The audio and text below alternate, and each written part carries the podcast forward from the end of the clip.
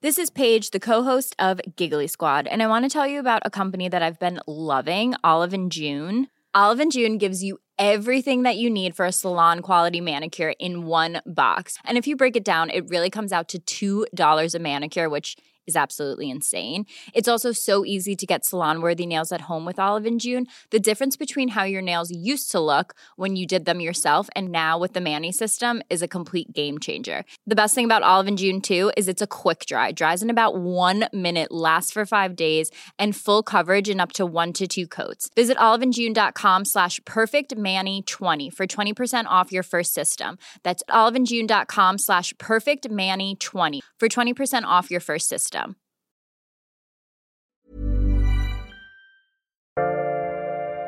Bonjour, je suis Agathe Le Caron.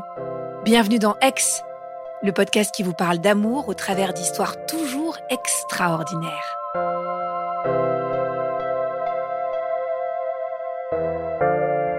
Comment trouver l'amour quand sa vie change du jour au lendemain?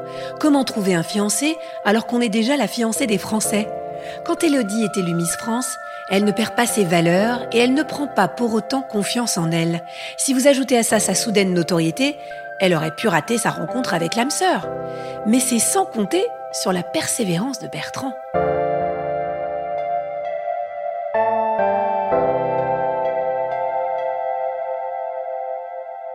Miss France, c'est un titre qui te donne un carnet d'adresses incroyable. Miss France, c'est un sésame, c'est euh, un conte de fées, une baguette magique et qui t'ouvre plein de portes. Moi, je me souviens de ma grand-mère qui me disait bon, quand est-ce que tu redescends de ton petit nuage?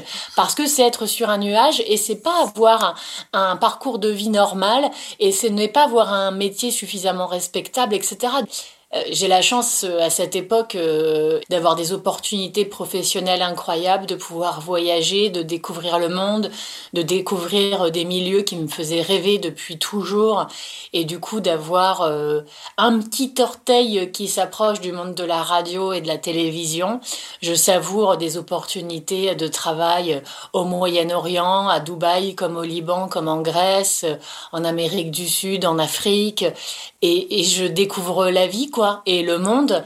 Et c'est vrai que Miss France m'a ouvert ses portes où je me suis dit si c'est possible et j'ai le droit de vivre mes rêves, j'ai le droit de ne penser qu'à moi un petit peu pour mieux penser aux autres après. J'ai le droit de rêver encore plus grand et de tenter de réaliser quelques-uns de ces rêves parce que Miss France me le permet. Et à cette époque-là, effectivement, euh, je ne pense quasiment qu'à ça. Miss France, j'ai été élue à 19 ans, enfin j'allais avoir 20 ans. Donc après Miss France et après Miss Europe, bon bah deux années sont écoulées. Et quand je rencontre Bertrand, euh, je n'ai donc que 23 ans. Et ce qui peut paraître très jeune, notamment dans ce milieu où euh, tu te poses rarement en étant très jeune. Et c'est plutôt l'âge où tu as plein d'idées qui fourmillent et d'envies professionnelles, etc. À cette époque-là, c'est vrai que je voyage non-stop. J'ai toujours une valise ouverte à la maison toujours une valise en cours, il y a toujours une que je n'ai pas rangée, la prochaine qui n'est pas encore prête. J'ai un chez moi, mais le frigo est vide, quoi. Voilà. Il n'y a pas la possibilité euh, de, de, me poser véritablement et de prendre du recul sur, euh, sur ce qui arrive et sur le tourbillon que ça représente. C'est vertigineux et du coup c'est même peut-être trop intense parce que tu oublies de savourer certaines choses. Il y a plein d'endroits où je suis restée max 48 heures. Donc j'ai fait aéroport, hôtel, lieu de travail, hôtel, aéroport. Je n'ai rien vu du pays. Et donc il y a ce petit regret de bouger trop tout le temps trop vite et d'oublier de savourer la vie tout simplement. À ce moment-là, c'est un peu ça. Et en même temps, tellement d'opportunités que je vis un rêve éveillé pendant plusieurs années. Bon, encore aujourd'hui, mais à ce moment-là, je sais que le, le conte de fées, je suis en train de le vivre et qu'il faut continuer à l'écrire. Et pour continuer à l'écrire, il faut que je travaille. C'est-à-dire ne pas estimer que euh, la couronne, elle sera posée sur ma tête toute ma vie et que cette couronne t'ouvre toutes les portes parce que c'est dû. Donc, euh, bah, j'apprends, j'apprends je me prends des claques, j'essuie des refus, etc. Mais je sais qu'il ne faut rien lâcher. Mais en fait, j'ai la tête sur les épaules déjà parce que j'ai un chez moi à côté de chez Geneviève de Fontenay, donc déjà je la croise tous les jours et, Geneviève a l'art de te remettre euh, la tête sur les épaules et de bien t'ancrer les pieds dans le sol parce que c'est quelqu'un de très pragmatique, très terre à terre, intègre et qui m'a toujours transmis des valeurs. Euh, très euh, positive et respectueuse des autres et la valeur du travail avant toute chose. Et puis je rentre chez moi tout le temps, c'est que j'ai toujours ma chambre d'adolescente et que quand j'arrive chez moi, si je mets les pieds sur la table, ma mère me demande pour qui je me prends voilà, si j'aide pas à débarrasser, euh, c'est tu vas lever tes fesses et venir aider. Enfin, là, je le dis comme ça, ce ne sont pas les mots de ma maman qui est bien plus classe que ça, mais ça permet aussi de n'avoir jamais été vue comme une Miss France dans le regard de mes parents. C'est très difficile euh, de trouver du temps pour moi, de trouver véritablement du temps pour moi, de retrouver mes amis, de juste me détendre, de me poser, de rester dans le canapé, de passer une journée sous la couette devant des DVD, de, de, de savourer simplement. Non, parce que c'est vraiment un tourbillon et je travaille tous les jours c'est la semaine avec plein d'activités, et puis le week-end, c'est difficile de refuser. En fait, il y a des galas, il y a des tournées, des élections de Miss à nouveau, des séances de dédicaces euh, euh, sur des événements un peu partout en France ou ailleurs. Il y a toujours quelque chose, et c'est vraiment du 7 sur 7. J'ai pas le temps, et en même temps... Euh, bah, ça peut paraître très paradoxal, mais c'est que mes meilleures amies sont toujours celles du lycée et 20 ans après, ce seront toujours celles du lycée. Donc euh, j'arrive à les voir, même si nos chemins de vie ou nos choix de vie sont très différents. La plupart, j'ai trois meilleures amies du lycée, ben elles sont toutes en train de faire leurs études, de les finir pour certaines. Il y en a une qui est, en train de devenir professeur des écoles, l'autre orthophoniste, et ma meilleure amie depuis toujours finit son école d'infirmière que moi j'ai abandonnée. Donc euh, je les regarde avec beaucoup d'admiration de les voir diplômées, entrer dans la vie active avec le métier qu'elles rêvaient d'exercer. Et c'est vrai que je me sens comme une intruse. Comme une intruse de par le fait d'avoir abandonné mes études, de les avoir arrêtées pour vivre un rêve éveillé en me disant que ça va être éphémère et que elle, au moins, c'est du concret il y a ce côté-là, mais mes amis, je continue à les voir. Ma meilleure amie se marie et je suis témoin de son mariage. On se fait des fêtes à Paris, elle me retrouve aussi. On trouve des créneaux pour euh, pour être ensemble, vraiment. Après, c'est vrai qu'au moment où je suis élue Miss France, je suis en couple et je reste en couple pendant plusieurs années après Miss France. Donc, ah ben, contrairement à ce que euh, certaines disent en faisant des généralités, en disant qu'avec Miss France, c'est sûr que c'est fini, ben, faut pas faire de généralité. Ce n'est pas mon cas, moi, par exemple. Mais après, c'est vrai que cette vie euh, personnelle et sentimentale, elle est forcément compliquée parce qu'elle est chamboulée par l'organisation euh, de Miss France et de Miss Europe. C'est-à-dire que je suis quasiment pas présente. Quand je suis présente, c'est euh, principalement sur Paris. Donc, euh, c'est de se réadapter et de se redécouvrir différemment, de se faire confiance aussi, parce que forcément, quand c'est euh, un amour qui date du lycée où tu t'es connu très jeune dans un certain cadre, que tu vois après, bah voilà, ta chérie avec une écharpe et une couronne, un peu comme la petite fiancée des Français forcément c'est compliqué à vivre, mais c'est aussi de savoir se faire confiance et de se renouveler différemment. Il faut savoir faire la part des choses aussi, c'est-à-dire qu'aujourd'hui, euh, je trouve que c'est important d'être sincère tout le temps. Il n'y a pas d'image à travailler ou de rôle à jouer, il faut être sincère. Mais après, euh, il y a une partie aussi que tu peux garder euh, comme un jardin secret, c'est important. Et c'est le cas et ça fait partie de l'équilibre aussi. Voilà, je sors d'une longue relation. Euh, ma vie tourne autour des, des, opportunités professionnelles. Donc ma vie personnelle est très limitée et je, je n'y réfléchis pas. Enfin, je calcule rien. C'est-à-dire que voilà, je, je me laisse vivre, mais dans le sens où je me dis pas qu'il faut absolument que je me pose avec quelqu'un. Je découvre le célibat et c'est agréable aussi parce que je, me découvre moi-même. C'est-à-dire que j'apprends à me connaître, à être seule avec mes angoisses et mes doutes, et puis avec la satisfaction d'être seule et de ne devoir rien à personne aussi de temps en temps. Je gagne en maturité en étant seule aussi à ce moment-là. je pense que c'est important de pas avoir besoin d'être rassurée par le fait d'avoir une stabilité en couple, mais d'apprendre à se rassurer seule et à se redécouvrir pour peut-être justement euh, être mieux quand tu rencontres quelqu'un. Je suis pas restée célibataire très longtemps et je rencontre Bertrand parce qu'on a une amie en commun. Je le rencontre au cours d'une soirée. Pour moi, c'était un séducteur. Et ça ne pouvait être qu'un séducteur. Alors ça l'était, mais c'est quelqu'un qui, euh, qui est au contraire très stable, très généreux et qui a euh, suffisamment confiance en lui pour savoir ce qu'il veut, ce qu'il ne veut pas. Mais moi, j'avais besoin d'apprendre à le connaître parce que je ne voulais pas euh, avoir euh, à vivre quelque chose de douloureux. Donc j'avais envie d'être sûre pour ne pas être blessée, ne pas avoir à souffrir. Et puis, il y avait une autre donnée qui était intervenue entre-temps. Tous les gens que je continuais à côtoyer, mes meilleurs amis ou, ou mon entourage, ou euh, mon ex, c'était des gens qui savaient qui j'étais, qui m'avaient connu avant Miss France. Quand on s'est rencontrés, ils le savaient même pas. Ils vivaient à l'étranger en fait. Donc, mais, j'avais besoin qu'ils me prouvent que que c'était pas ni comme un trophée euh, et qui abstraction de tout ça et que ce soit sérieux. Donc c'est vrai que je l'ai laissé, euh, je l'ai laissé me séduire pour pour voilà que ce soit une preuve de sa persévérance et de ouais, de l'amour qu'il me portait déjà. Et pendant un an, il va essayer de m'appeler, il m'enverra des messages, comme s'il organisait notre mariage. Donc c'était très mignon. Il m'envoyait des SMS, genre, bon, j'ai choisi le faire part. Ensuite, bon, j'ai bloqué la date.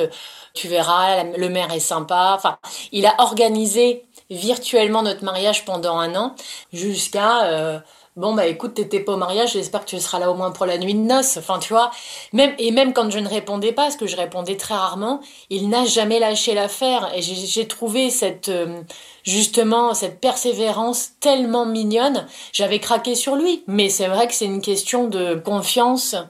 Et donc on ne s'est mis ensemble qu'un an après. Il était reparti vivre à l'étranger puisqu'il y vivait. Il vivait à New York et en fait, au bout d'un an, je me suis, je me suis vue comme dans un film. Il a assez prouvé, il a assez patienté. J'ai vraiment été super dure avec lui. Et par l'intermédiaire de l'ami qu'on avait en commun, j'ai demandé quand est-ce qu'il comptait revenir en France pour les vacances. Elle m'a prévenu qu'il rentrait de New York et qu'il arrivait sur tel vol à telle heure à Roissy. Et je suis allée le chercher à l'aéroport. Il a été assez surpris, j'avoue, il savait pas trop comment réagir parce que c'est vrai que ça faisait juste un an que je répondais à peine à ses messages en fait. Et puis tout d'un coup, je suis là à l'aéroport alors qu'il atterrit. Et finalement, le soir même, euh, je l'ai invité euh, à la maison, j'avais plein d'amis qui étaient là. Et depuis ce soir-là, on s'est jamais quitté. On, on a même vécu immédiatement ensemble. On s'est fiancés un an après, mariés deux ans après, on est devenus parents trois ans après. C'est une très belle histoire et c'est vrai que j'avais besoin d'être rassurée. Je suis quelqu'un qui doute beaucoup et c'est très étrange, mais j'ai très peu confiance en moi. Et je doutais du fait de pouvoir construire quelque chose de sérieux, donc c'était important pour moi, quoi. Avec le recul, je me dis, euh, mais heureusement euh, qu'il a tenu le choc, parce qu'on serait passé à côté de la plus belle histoire d'amour de notre vie, de par mon intransigeance et, euh, et mes exigences à moi de petite fille gâtée qui n'a pas confiance en elle. Plus d'un aurait lâché l'affaire en pensant simplement que j'étais pas du tout intéressée. C'est ouais ouais, c'est, super mignon.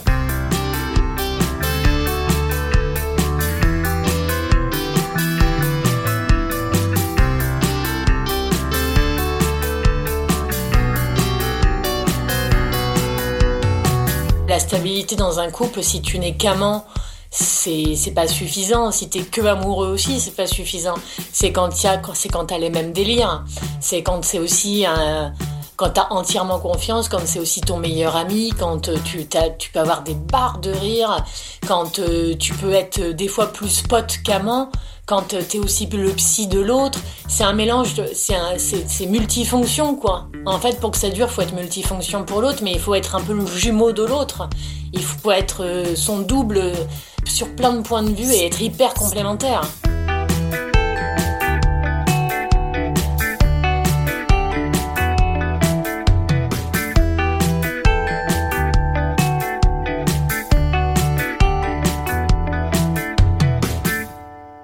Lui était, est plus âgé que moi. Donc effectivement, il avait vraiment l'envie de construire... Euh, il avait vraiment l'envie d'être père aussi. C'est vrai que moi, j'étais assez jeune, surtout après Miss France et Miss Europe, mais l'avantage, c'est que c'est vrai que ces années, ce sont des propulseurs et des accélérateurs de maturité. J'étais élue Miss France à 20 ans, mais en deux ans, t'as l'impression que t'as pris 15 ans dans la gueule. Parce que t'as dû t'adapter à tellement de situations différentes, euh, des endroits, de, tu vois, tu t'as appris sur toi-même et sur, euh, t'es allé au bout de plein de choses personnellement, psychologiquement, que tu gagnes en maturité. La preuve, on dit toujours que quand on voit une Miss France élue et qu'on la voit un an ou deux ans après, euh, que c'est plus la même. Mais parce qu'effectivement, c'est un vrai accélérateur, c'est une centrifugeuse en même temps. Et, euh, et c'est vrai, quand j'ai rencontré, j'ai que 23 ans, et c'est vrai que quand on se fiance, je n'ai que 24 ans, je me suis mariée à 25 et j'étais mère à 26. Donc oui, par rapport au métier que j'exerce, aux gens que je côtoie, le fait de faire des choix de vie en, me mariant, en ayant des enfants jeunes, vivre en province, c'est un cumul de choses où on m'a regardé de travers, mais des dizaines de fois dans le milieu dans lequel j'évolue. Mais j'ai toujours été très fière de dire ah non, je vis à côté de Compiègne. Oui, oui, j'ai deux enfants, j'ai des jumeaux. Ah, mais c'est vrai que j'adore voir les réactions des gens parce que j'étais totalement en décalage avec tous les autres. Enfin, on n'a pas parlé plusieurs fois de de comment on voyait les choses, de, de ce qu'on espérait, de nos rêves, etc. Ça, a été une évidence tout de suite de ne plus se lâcher du tout, c'est-à-dire de vivre ensemble immédiatement, de tout faire ensemble. On est resté euh, ensemble non-stop. Il est jamais reparti euh, vivre là où il vivait. On est resté ensemble et point final. Et effectivement, on se voyait déjà parents, par exemple. On se voyait, euh, je l'ai toujours vu comme le père de mes enfants et lui comme la mère des siens. Et donc, on, s'est toujours dit que ça nous a toujours paru naturel. Après, c'est vrai que, par exemple, la case mariage, pour lui, était pas une évidence. Enfin, c'était pas obligatoire. Lui, il savait que ça me faisait rêver. Donc, euh, voilà, il savait très bien que de me demander en mariage, que je dirais oui et que ça me ferait extrêmement plaisir d'avoir un mariage de princesse. Donc, c'est des choses, parce qu'on apprend à connaître l'autre, on sait très bien... Euh, comment on rêve, comment rêve l'autre. C'est juste des évidences quand on apprend à se connaître. Il n'y a pas cette surprise de, pendant des mois ou des années, à se dire, euh, moi, le mariage, je m'en fous, puis tu, tout d'un coup, tu te retrouves à être demandé en mariage alors que tu as toujours dit que c'était pas ton délire. tout nous paraissait naturel. Donc oui, il m'a offert ce mariage de rêve, celui de princesse dont je rêvais, à Pierrefonds, qui est le château de mon enfance. J'ai eu le mariage de princesse dont je rêvais. C'était magique, ouais. On travaille chacun de notre côté. Lui, il est en agence de mannequin, il est infographiste. Je commence à la télévision.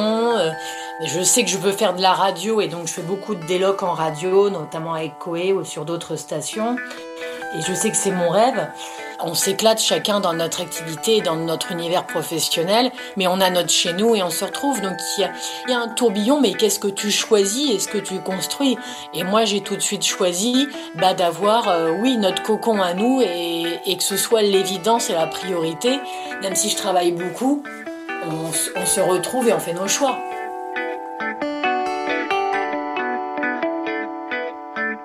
On rêvait d'avoir des enfants. C'est arrivé euh, un peu moins d'un an après notre mariage. Euh, et, avec une double surprise parce qu'on a très vite appris qu'on attendait des jumeaux. Que ma sœur et mon frère sont jumeaux. Donc j'ai déjà toujours adoré encore aujourd'hui être grande sœur de jumeaux. Et le papa de mon mari a une sœur jumelle. Donc c'est vrai que dans nos familles respectives, c'est un peu euh, ce petit quelque chose de magique d'avoir des jumeaux dans nos familles. Et on s'était toujours dit que ce serait magique d'avoir des jumeaux parce que tout de suite en une grossesse, tu fondes vraiment une famille, quoi. T'es tout de suite à quatre, et c'est surtout que t'as un enfant qui n'est jamais seul. Depuis euh, la vie intra-utérine, eh ben ils ont déjà leur meilleur ami. Ils naissent, ils ne sont pas seuls. Ils vont aller chez une nourrice ou à la crèche, ils ne seront pas seuls. Ils vont entrer à l'école, ils ne seront pas seuls. Ils auront toujours quelqu'un pour jouer à la maison, etc. Et du coup, on sait, on, nous on le savait ça, on le savait parce qu'on l'avait vécu d'une façon ou d'une autre. Et euh, ce cadeau, je, crois que pour euh, nos enfants, le plus beau cadeau qu'on ait pu leur offrir, c'est d'avoir toujours leur meilleur pote avec eux, quoi. C'est-à-dire que c'est une relation incroyable. Même moi, là, mes ados, ils ont essayé d'être séparés à l'entrée au collège, etc. Bah non, depuis la cinquième, la quatrième, comme en primaire ou en maternelle, ils sont ensemble. Alors ça peut être autant amour que haine, mais il y a ce besoin d'être ensemble. Et je trouve que cette relation est magique et moi, c'est ma plus grande fierté. Et ça, moi, j'aurais adoré il y a plein de moments dans la vie ou euh, dans la vie de tous les jours où ils n'ont pas forcément besoin de toi parce qu'ils s'autosuffisent dans leur délire, dans leur jeu, même en grandissant, ils s'entraident pour leurs devoirs, etc. Il y a vraiment un truc à part. A un truc à part. Et euh, voilà, c'est Et puis t'apprends à faire avec des jumeaux même en bas âge. Hein. Après tout, t'as deux bras euh, et t'as deux seins, hein. donc tu peux allaiter les deux en même temps et les porter en même temps, et t'apprends à faire avec. Et puis quand t'as la chance de pas être une maman célibataire, une famille monoparentale, eh ben t'es à deux, donc euh, ça va. Je crois que les, les, les mères que j'admire le plus, ce sont celles qui arrivent à élever un, un enfant seul, parce qu'on craque tout à un moment donné, et c'est super difficile Enfin, moi, les crises de nerfs, je, je, je pourrais même pas les compter.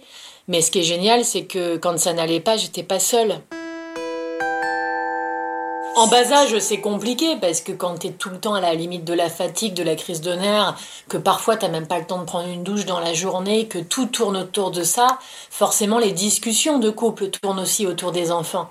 Et les différences euh, et les engueulades vont être liées euh, un point de vue différent sur euh, l'alimentation, le sommeil ou la, la puriculture. Ou... Tout tourne autour des enfants, du bain, du machin, de je j'ai pas fait le marché, ils mangent pas bio, ah mais c'est pas grave, on a une heure de retard, mais si c'est grave. Et moi, c'est, tu vois, chacun a ses idées reçues et ses priorités dans l'éducation et on se découvre que parfois c'est pas toujours les mêmes. Il a tout de suite été euh, très investi à vouloir m'aider à prendre le relais la nuit pour que je n'ai pas que à allaiter mais à se lever aussi, euh, très investi, euh, voilà, très soucieux de ma santé aussi et très investi. en, ayant deux enfants, on était tout le temps à deux à s'occuper des deux, donc chacun le nôtre et on alternait. Donc peut-être que nous, ça nous a aidé en ayant deux enfants d'un coup, parce que naturellement, on faisait tout ensemble et on s'aidait en permanence. Il n'y en a pas un qui s'est retrouvé pendant euh, des jours ou des semaines seul à gérer les deux. C'est euh, en permanence, on alternait. de temps en temps, il y en a un qui se permettait une petite sortie avec ses copains ou en ayant, ou en passant chez le coiffeur ou en faisant un truc seul et euh, l'un ou l'autre en essayant de s'accorder des petits moments. Et on a toujours été deux.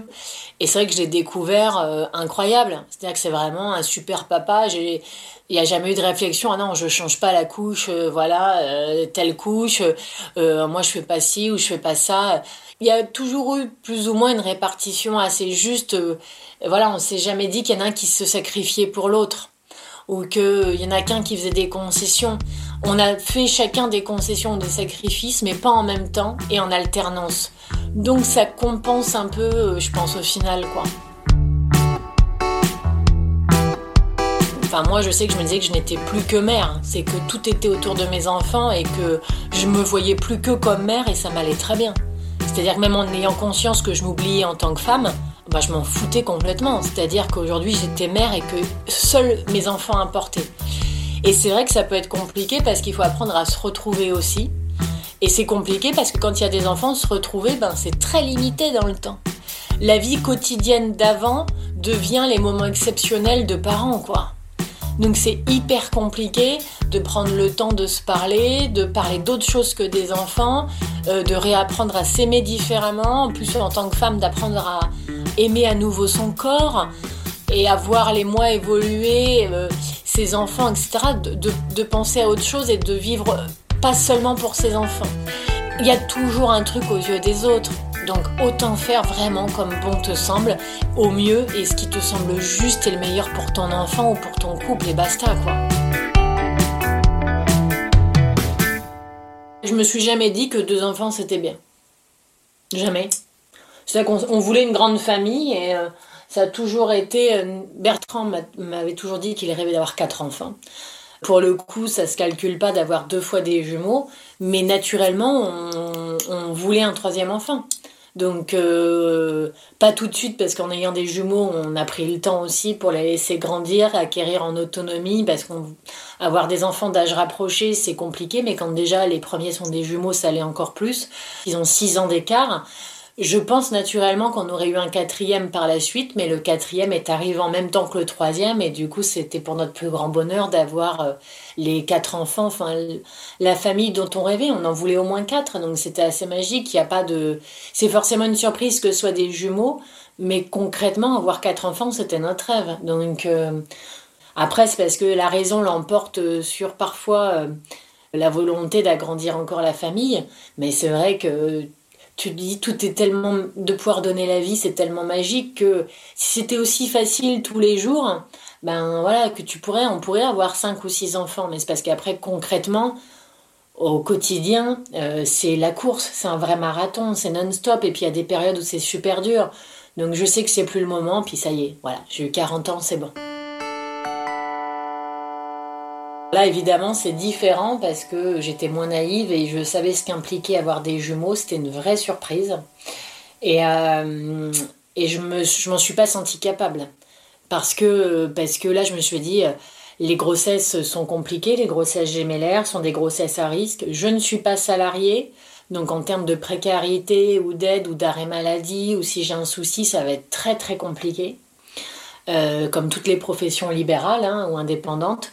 Donc, euh, bah, tu te dis que tu vas faire comme tu peux. Et je, j'étais beaucoup moins optimiste et j'avais, ouais, j'avais très peur qu'il m'arrive quelque chose ou qu'il arrive quelque chose à mes bébés. Et puis, tu as plus conscience du risque de prématurité, euh, des risques de santé en parallèle liés aux grossesses gémellaires, etc. Donc, tu as une vraie crainte quant à la grossesse que tu vas mener. Et puis, tu dis, bah oui, tout d'un coup, ça fera quatre enfants. Et puis, tu as un mari qui te dit juste, bon, il va falloir changer de voiture.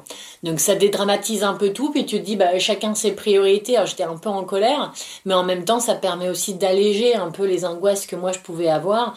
Il y a des fois je voyais pas les journées défiler, j'avais pas d'enfants. Avec deux, il y a des fois j'arrivais pas à prendre de douche. Avec quatre, ça va être impossible. C'est mission impossible. Et puis bah tu te dis bah de toute façon euh, on fera, on fera parce qu'il faudra faire. Et à partir du moment où c'est une volonté d'être parent et de fonder une famille, bah, tu te dis que dans la répartition, il y aura bien plus de moments de bonheur, de joie absolue d'être parent et d'avoir fondé une famille, que de part de crise de nerfs, de fatigue absolue, de limite on divorce ou euh, de limite euh, on n'en peut plus. Donc de toute façon, ça, que ce soit un, deux, trois, quatre ou cinq enfants, je veux dire, le changement, il est entre je suis pas parent et je deviens parent. On va pas se mentir. Tu dis, bah, tu feras avec et puis on verra bien. Et puis si ça va pas, bah, j'appellerai à l'aide ma mère. Je, je n'hésiterai pas à appeler au secours quelqu'un, à crier des SOS, à les dessiner ou à lancer des signaux de fumée s'il faut. Hein. Donc c'est juste qu'en ayant quatre enfants, bah, tu vois que la vie, elle se présente différemment, c'est-à-dire que tu as des horaires de boulot, mais tu as aussi désormais des horaires ou de nounou, ou de crèche, ou d'école, ou de cantine, pas de cantine, de vacances scolaires. Donc que les plannings des parents se font aussi en fonction des contraintes horaires et des contraintes d'organisation pour tes enfants. Et on s'est toujours dit qu'on n'avait pas des enfants pour les confier à une nourrice le matin, à ma mère le soir, et que pendant les vacances, on les envoyait aussi chez les grands-parents. Enfin, nous, c'était pas notre volonté. C'est-à-dire en disant, bah tant pis si on bosse moins, mais moi je veux être avec mes enfants. Et moi encore aujourd'hui, même avec mes... Enfin voilà, j'étais maman pour la première fois il y a plus de 13 ans. Ça peut m'arriver de ne pas dormir une fois chez moi, mais je suis ultra malheureuse. C'est-à-dire que moi, je suis bien si je suis en vacances avec mes enfants, et je suis bien si j'arrive à les voir tous les jours, à m'occuper d'eux, à faire leurs devoirs, même si, même si je suis en crise de nerfs et que ils me font péter des câbles. On a fait notre vie en fonction de notre famille.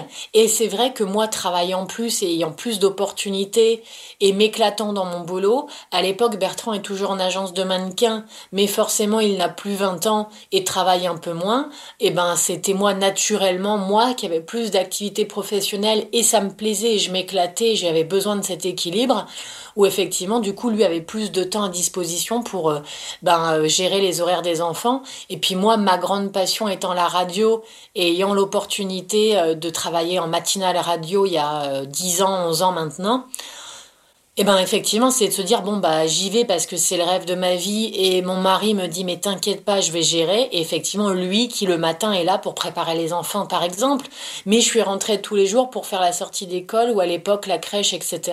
C'est-à-dire que naturellement, moi, j'ai besoin d'être chez moi et de travailler. Et pareil pour lui, mais avec des horaires plus souples. Donc les choses se font euh, en sachant que rien n'est jamais figé dans la vie. Enfin, euh, je peux être viré ou changer d'activité. Et puis lui peut avoir ce besoin euh, de travailler différemment ou à d'autres horaires. Il faut pas que ce soit toujours les mêmes qui fassent des concessions ou que tu sens que l'autre est malheureux par rapport à certains choix. Puis faut savoir aussi de se dire que rien n'est figé et que tant mieux si la vie n'est pas un long fleuve tranquille parce qu'on se fait bien chier quand c'est trop tranquille. Et je me dis que de toute façon, rien n'est jamais parfait. Ou alors tu te sens épanoui professionnellement, ou tu l'es pas assez, ou tu te sens frustré parfois, ou tu culpabilises par rapport à ta famille. il y a toujours un moment où tu culpabilises et tu le sens pas bien, et un moment où tu dis de toute façon, je vais pas culpabiliser toute ma vie, il faut bien faire des choix et rien n'est jamais parfait. Ben, ce sera imparfait, mais ce sera parfaitement imparfait, et puis basta quoi. Voilà. C'est plus facile avec le temps parce que je pense concrètement que, enfin moi, enfin c'est mon expérience, mais je pense que ça peut être une généralité que devenir parent, le plus compliqué, c'est sur les trois premières années. C'est jusqu'à l'entrée à l'école maternelle, voire première ou deuxième année, quoi et que après effectivement une fois que tu as passé le cap des couches de l'alimentation qui est différente de toi des horaires strictement enfin plus strictement à respecter des siestes euh, des poussettes de la puriculture etc et qu'à partir du moment où tu peux partir en voiture à l'arrache sans avoir rien à prendre dans le coffre en gros matériel sans avoir à prendre de repas différents etc etc tu retrouves une forme de liberté c'est à dire que c'est beaucoup plus facile parce que ton enfant tu peux vivre normalement, quand je dis normalement, c'est pas péjoratif, mais normalement, c'est-à-dire qu'il peut t'accompagner, tu peux quasiment refaire toutes les activités normales, entre guillemets. Tu arrives à trouver euh, des moments pour toi seul, des moments pour ton couple et des moments avec tes enfants, des moments pour ton boulot. Tu as l'impression d'être euh, mille personnes à la fois, mais tu as appris à vivre avec ces différentes facettes de ta vie et de ta personnalité, enfin à, vivre un peu plus en harmonie quoi. Enfin t'essaies. Il y a des jours avec, il y a des jours sans, mais tu vis un peu mieux. Je sais pas ce que j'aurais pu passer à côté de l'homme de ma vie. Euh, mais oui, forcément, j'ai aucun regret en sachant ce que l'on vit aujourd'hui. Et euh, bah, je, me dis que voilà, tout se construit euh, tout doucement et que ce qu'on a construit, des fois très rapidement, puisque deux enfants d'un coup, mais mais que c'est magique de se même de continuer à apprendre à se découvrir et de rire ensemble, de chanter, de danser et, de s'aimer et de se détester parfois, mais que l'amour c'est ça et que c'est chouette de d'avoir tu sais la bonne personne à tes côtés chaque jour qui t'aide et à te relever ou qui te fait monter encore plus haut ou qui croit en toi, qui a confiance en toi, qui est pas là euh, ni pour euh, t'affaiblir ou Bien au contraire, c'est que tu continues à construire, euh, t'avances tout doucement ensemble et, euh, et j'espère que la route sera encore longue. Voilà.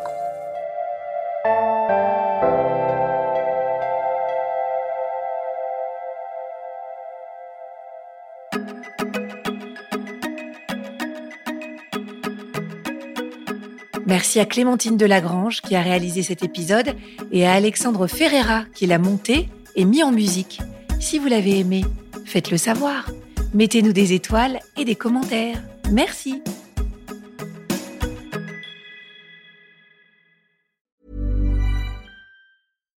Deserves the best, and there's no better place to shop for Mother's Day than Whole Foods Market. They're your destination for unbeatable savings, from premium gifts to show-stopping flowers and irresistible desserts. Start by saving 33% with Prime on all body care and candles. Then get a 15-stem bunch of tulips for just $9.99 each with Prime. Round out Mom's menu with festive rosé, irresistible berry chantilly cake, and more special treats. Come celebrate Mother's Day at Whole Foods Market.